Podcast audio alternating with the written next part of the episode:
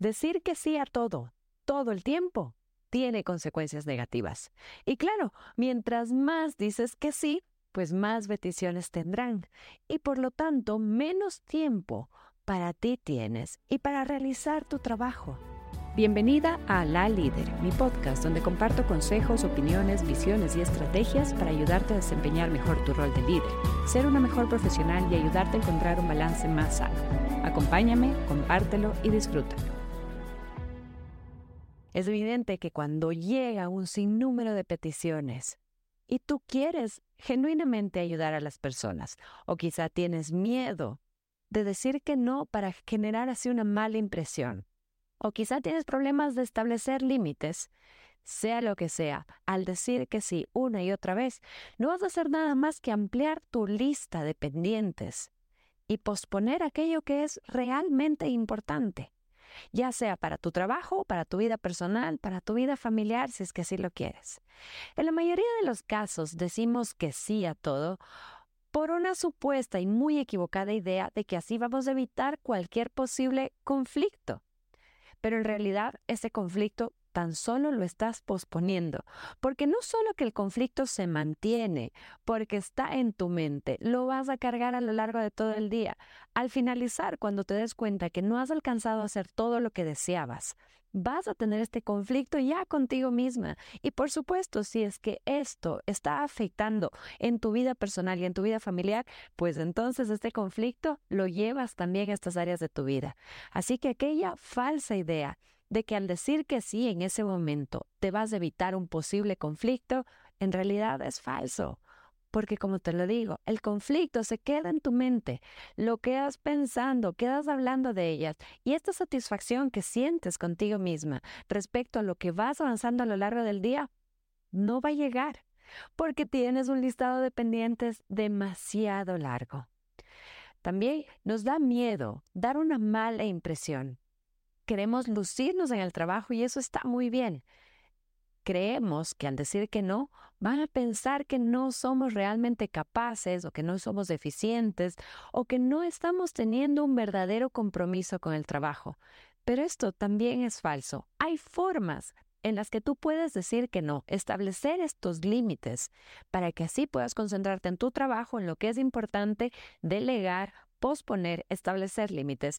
Así que lo que quiero es ayudarte a que ganes esta seguridad y que puedas decir que no cuando esta situación así sea posible. Y eso es lo que quiero compartir contigo. Vamos a ver la primera forma en la que tú puedes utilizar y decir que no. Tú puedes decir que no libre de culpa, porque en realidad estás diciendo que no a la petición que te están haciendo y no a la persona de qué manera lo hacemos. Podemos ser y tenemos que ser en algunas situaciones muy duras con el mensaje. No, esto no lo puedo atender en este momento, pero muy suaves con la persona. No, querida, como sea el nombre de tu colaboradora, estaré encantada de ayudarte, pero no puedo hacerlo. Estoy en este momento trabajando en otra cosa. Algo que es importante, cuando nosotros decimos que no, no es necesario ni disculparse ni justificarse. Esto en realidad confunde al resto de personas y ahí sí podemos llegar a caer en el error de parecer poco capaces, poco profesionales o poco comprometidas, porque cualquier justificación que tú estés utilizando es porque para ti es importante, pero es subjetivo y para la otra persona puede ser completamente irrelevante. Entonces, para no caer en este posible error y caer en el juego de que ellos piensen algo diferente a lo que tú quieres verdaderamente expresar, evitemos entonces las disculpas y las justificaciones y concentrémonos exclusivamente en delimitar. Decimos que no podemos hacerlo. Si es que tú quieres mostrar tu esencia, mostrar tu carisma, mostrar tu verdadero compromiso, el cariño quizá que le tienes a las personas con las que trabajas, entonces lo puedes hacer posponiéndolo Encantada de ayudarte, pero lo puedo revisar en la tarde. Podemos reunirnos el próximo viernes. Si es que esto es algo urgente y tú sabes que la persona va a requerir y puede y está en la capacidad de hacerlo, definitivamente lo va a intentar hacer sin entregarte a ti este trabajo. También, y lo sé porque me llegan muchísimas preguntas de altas ejecutivas en las que me dicen, ¿qué pasa cuando esto viene de un pedido de un área importante, ya sea de jefes, clientes o incluso de alguna superintendencia. Y esto pasa a ser absolutamente urgente e indispensable de topar. Entonces decimos que no al resto de temas. Algo va a tener que sufrir aquí y es bueno que nosotros podamos avisar y exponer en realidad que otros temas van a pasar a ser pospuestos. Perfecto, atendemos este pedido en este momento.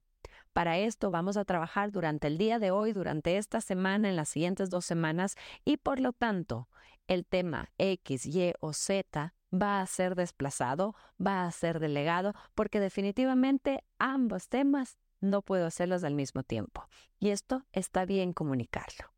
Lo segundo, muy importante que tienes que tener en cuenta es que mientras más directa y más honesta seas, más fácil va a ser la comunicación.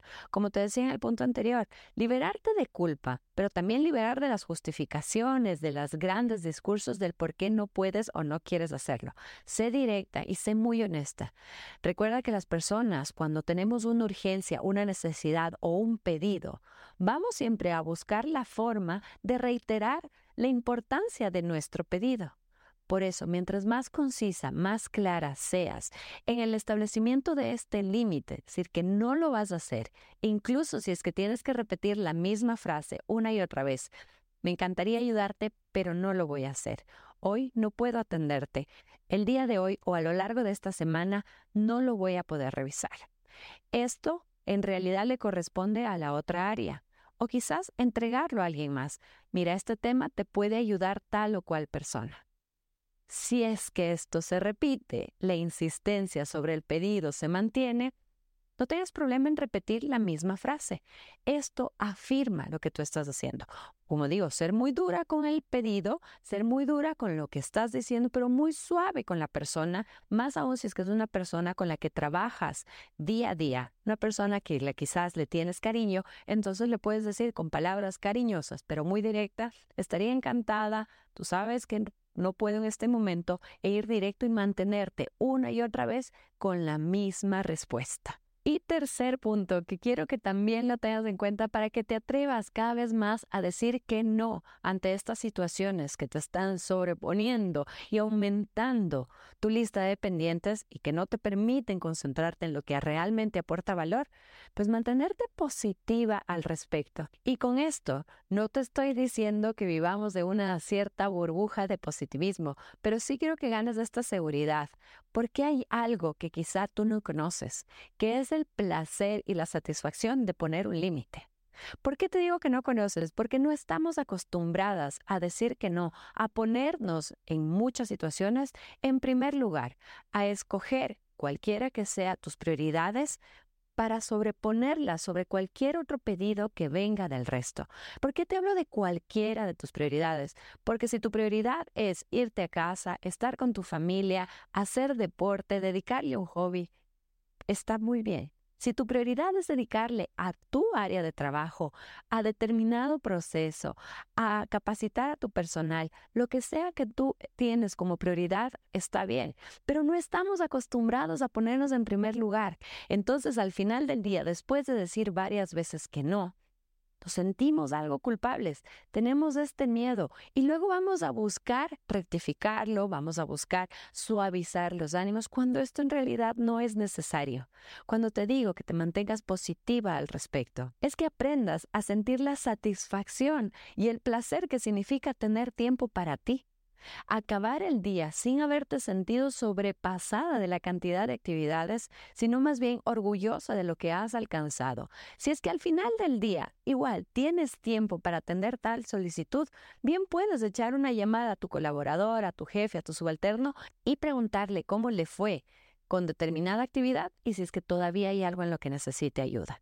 Si es que no, siéntate libre, puedes dedicarte el resto del tiempo a aquello que ves para ti importante según cuáles sean tus prioridades. Como te lo dije, decir sí todo el tiempo, en cada momento, trae consecuencias negativas y esto aplica no solo a tu vida profesional, sino también a tu vida personal. Es momento de que te des la oportunidad de decir que no, establecer límites, escoger las prioridades. Así que espero que tomes estos tres consejos para que te sea más fácil hacerlos. ¿Cuáles son? Te los resumo brevemente. Primero, enfócate en la petición y no en la persona. Segundo, sé lo más directa y lo más honesta que sea posible. Y tercero, mantente positiva, libre de culpa al respecto.